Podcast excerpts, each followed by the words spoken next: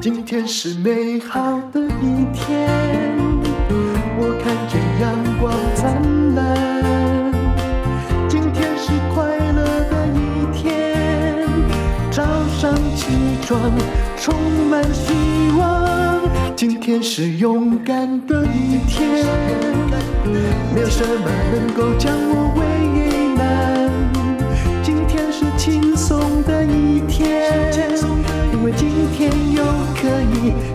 天又可以好好吃个饭。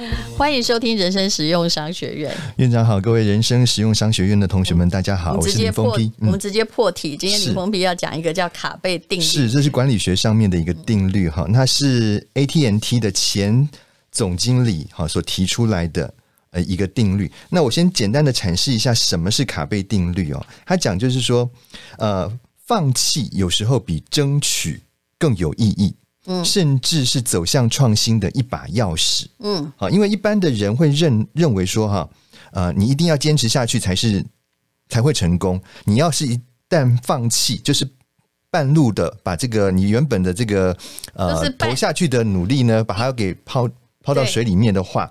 那你就会被贴上一个失败的标签。我我就不知道自己在哪一本书上写，我说其实半途而废也是很美好的事情。嗯哼，因为你突然发现说，哎，我这样方向再走下去，死胡同呢？嗯嗯嗯，不是没有尽过努力。是啊，他说啊，很多人都认为啊，放弃在某种程度上就是失败啊。嗯，但是其实放弃有时候是一种策略。嗯，好。我们放弃的时候，意味我们可以把时间还有资源转移到其他可能更值得你去花的上这个事情上面。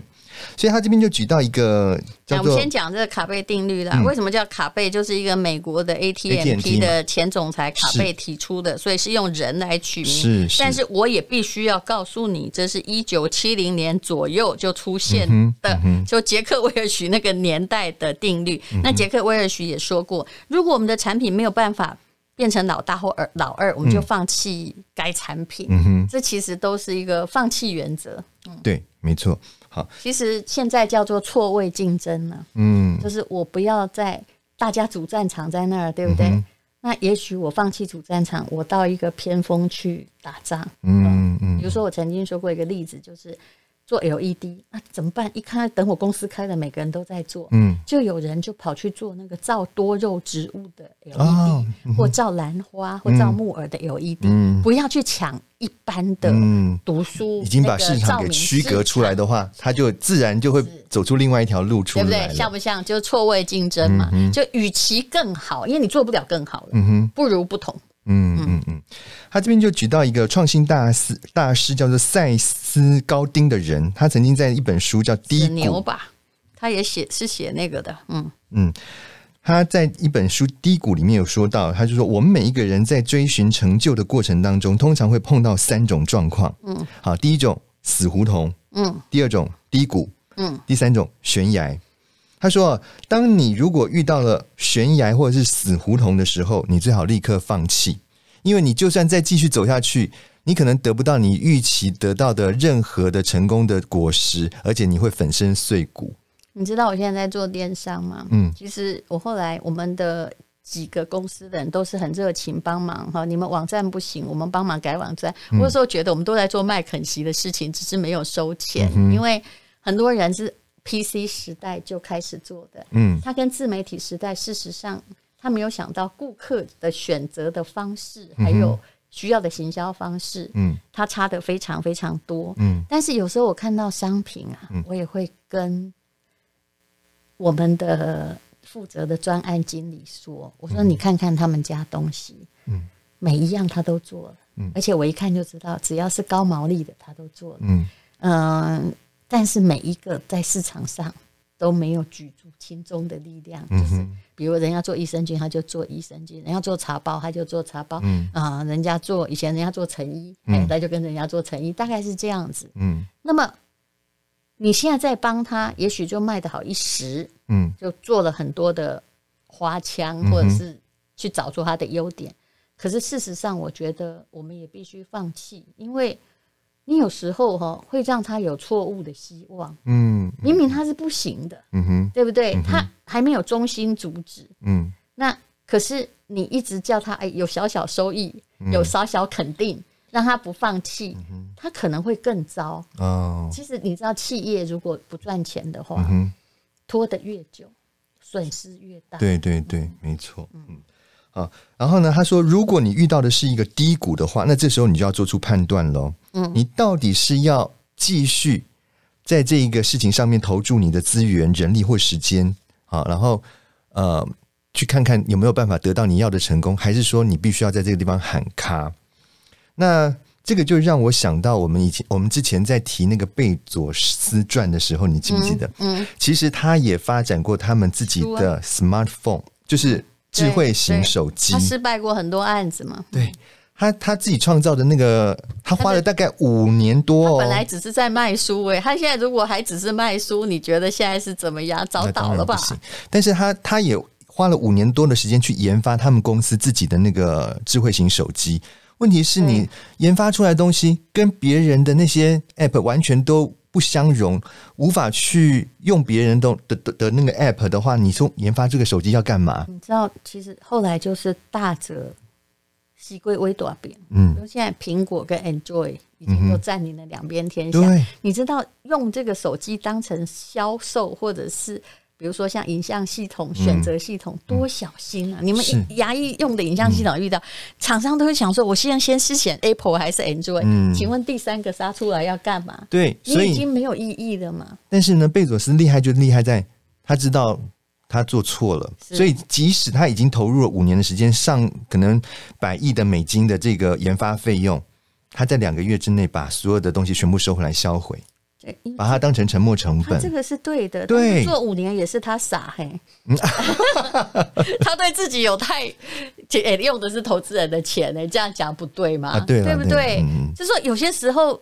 你就是要懂得放弃啦。对，那你看哪一个公司最厉害啊？就乐视啊，嗯、哦，他还要做电动车，有没有？还做电视，嗯、还做影剧，还做什么？嗯、结果，哎，请问这就跟一个公司有各式各样的产品，哇龙五还没有一个有举足轻重的地位，嗯、没有代表性的东西。到最后答案就是你钱花很多，嗯、那哎倒了还好，嗯啊，不然不倒的话，会有更多的投资人被这个拖掉。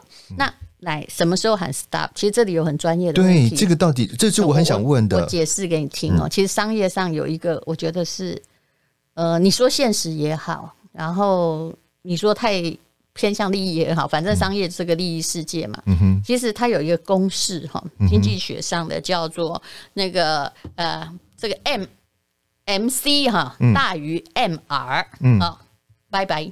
快走。嗯，M C 是什么呢？就是边际的这个成本。嗯哼，那成本不是很好算，比如你的薪水算成本，对不对？嗯、比如说你在卖奶茶，嗯，我我在人生实用商学院有算过这个例子。嗯哼，就是你卖一杯赔一杯啦。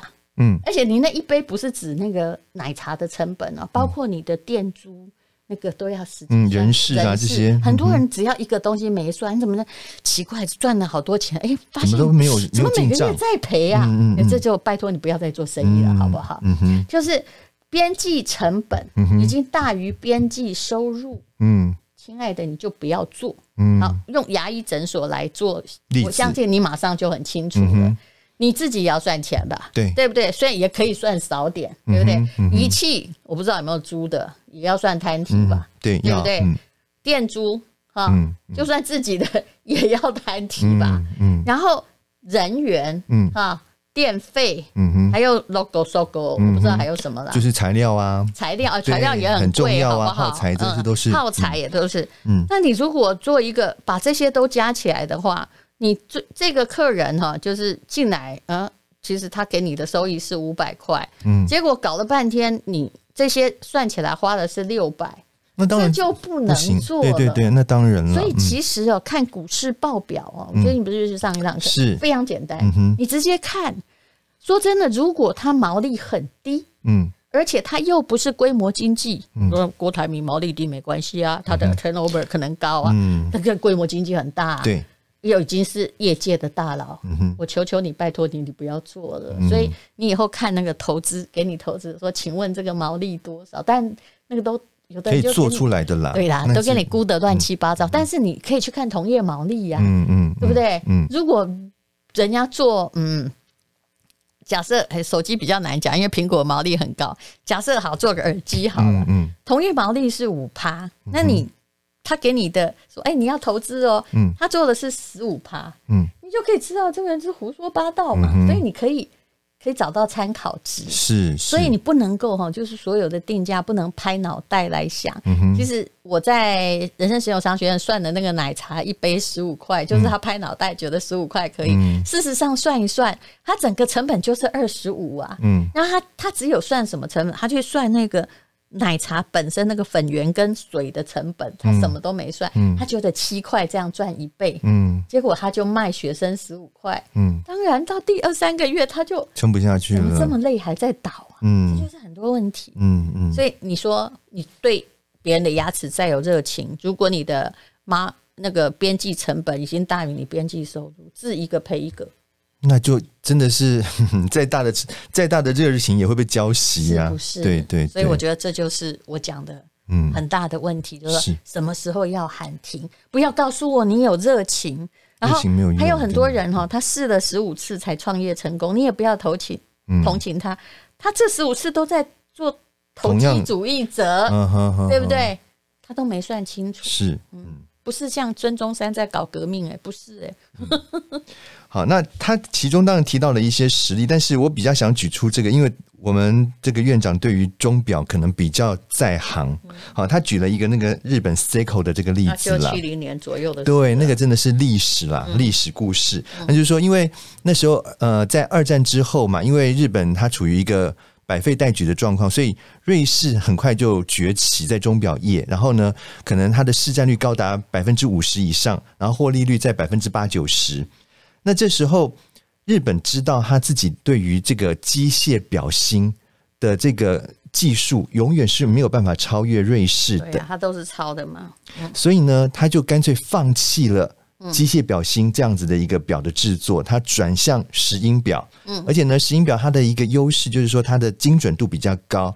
啊，那它那上面是写了，就是说一个以一个月来讲的话，它的那个时差，那个机械表芯可能会到达一百秒，嗯，但是这个石英表芯可能只有十五秒，所以很多人如果是讲求这个表的精准的话，他就会转向去买这个石英表，这就让这个精工表它有机可乘而崛起，变成就是说市占率最高，嗯嗯，那。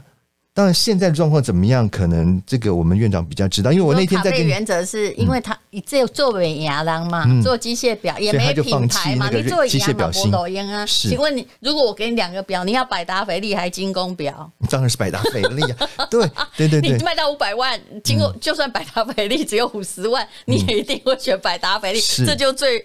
最妙的问题，那品牌的玄妙是无可解答。人家有历史，嗯、是，但是金工表的确，它其实是做了一件事哈，跟什么事一样呢？他做的，呃，他跟那个呃英特尔他们做的事一样，就是在 IBM 还在搞大型电脑的时候，嗯。嗯、他搞不赢嘛，嗯、他搞个人电脑了，可没想到风向转向个人电脑，表、嗯、也是一样，本来是贵族才有表，嗯。这个精工表搞的就是变成平民大众百姓，跟宏达汽车是一样的道理，就是你买不了凯迪拉克，你可以买宏达吧？哎，突然那条路才是一个现代的道路，所以他赢了。所以我说卡贝原则事实上是以前叫卡贝，现在很少人提卡贝，它叫错位竞争。如果在大马路上开那里会输的话，那我要不要？搞不好我可以找到一条嗯呃另外的道路是那。来，我们现在来看一下。但是哈，表这个东西啊，它不是一个刚需商品，在现在。嗯哼所以呢，精工得意一时哈。如果那我问你，嗯，我现在真的还蛮会看财报的哈。经过了那个老师的指点之后哈，如果今天假设你是日本人，那叫你投说那个精工表这个股票，你该不该买？我说实在，我真的。假设日本也有百达翡丽的股票，嗯，和精工表股票，你要买哪个？嗯哼，我，我跟你讲，我一定买百达翡丽。假设怎么说啊？你要分析一下，这不是因为你最了解。因为哈，我前不久有去访问一个其实百达翡丽在还没出厂之前都被订过，虽然它的营业额有限，但是它的毛利很高，嗯，而且它机械表是那个。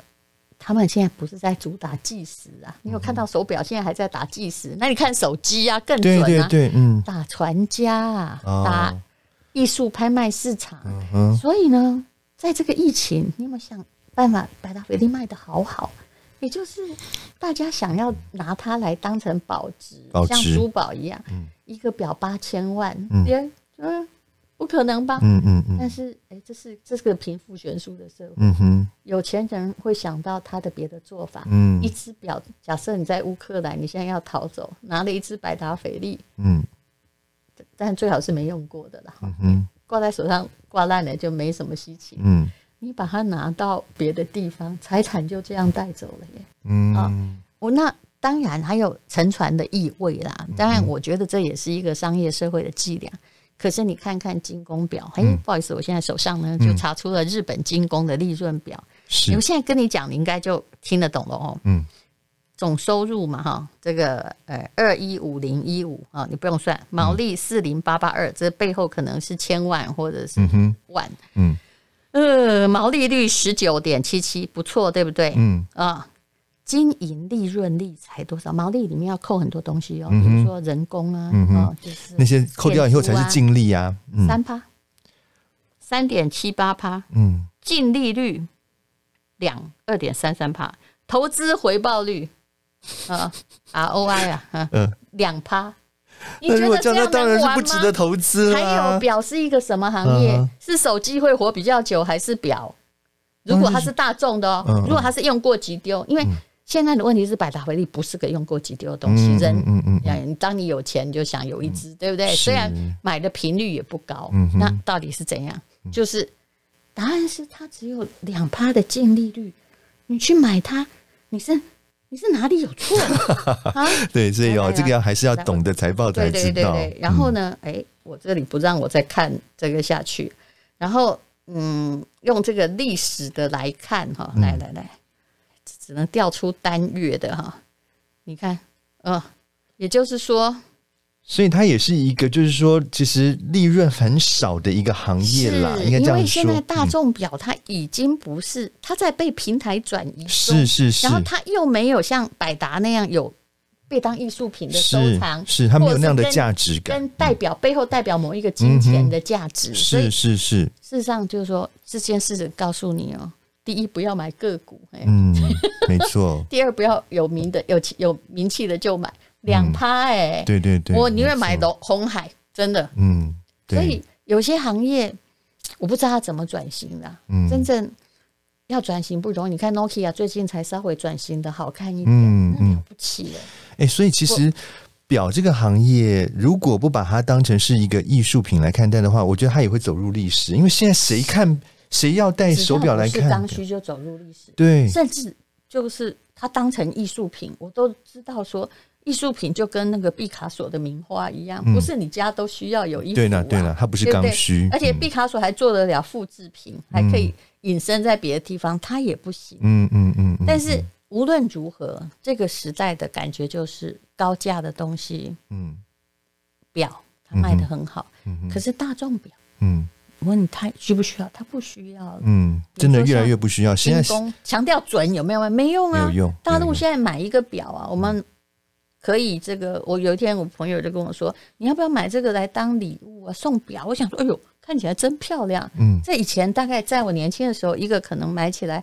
也要五千块钱，上面都是满满那个锆石，像满天星这样子，也做的很优雅。是，你知道现在买一只十块吗？人民币十块。所以精工表，如果你在精工，你看的会看的这个大陆越南做的表，人家很准哦。嗯，而且十块，反正啊，就是用过一年。对啊，如果我不想要的话，不要换电池，换电池要两百五。没错，我干脆再买一个新的就好了，对不对？这就是。现在做搞跟你说，我有一百年历史有没有用？没有。嗯，只要你没有艺术性，只要你没有刚需，不能让人买的与有容焉，或者是呃没有它，它又不会死，都没用。嗯哼嗯哼，了解。好，所以这个就是呢，呃，今天讲的那个公式会不会太深？应该不会嘛？哦，嗯，我希望大家可能要重复的多听几次，真的啊，这有时候是你真的要必须要重复听，你才会哎，又又有新的领悟出来。我简单讲的就是说，像毛利率只剩两趴，有没有？就是说已经都快要到这个做一行，快要做一个亏一个的时候，你真的不要做哦。嗯，呃，那不然你要做可以去做义工，义工不会赔。